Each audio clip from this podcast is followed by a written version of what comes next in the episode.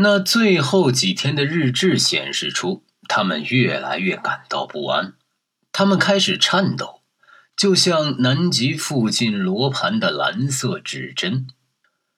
身影从我们右边向前移动，然后又从左边绕过去，围着我们的身子慢慢的转一圈，而这段时间却是无休止的长。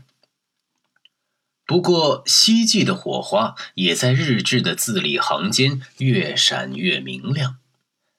斯科特越来越起劲儿地记录着走过的路程。只要再走一百五十公里，就到极点了。可是，如果这样走下去，我们真坚持不了。日志中又这样记载着他们疲惫不堪的情况。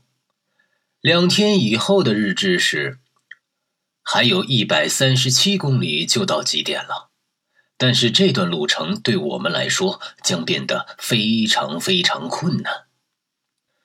可是，在这以后，又突然出现了一种新的、充满胜利信心的声音：只要再走九十四公里，就到极点了。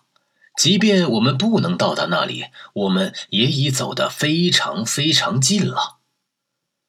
一月十四日，希望变成了确有把握的事。只要再走七十公里，我们的目的就到达了。而从第二天的日志里，已经可以看出他们那种喜悦和几乎是轻松愉快的心情。离极点只剩下五十公里了。不管怎么样，我们就要达到目的了。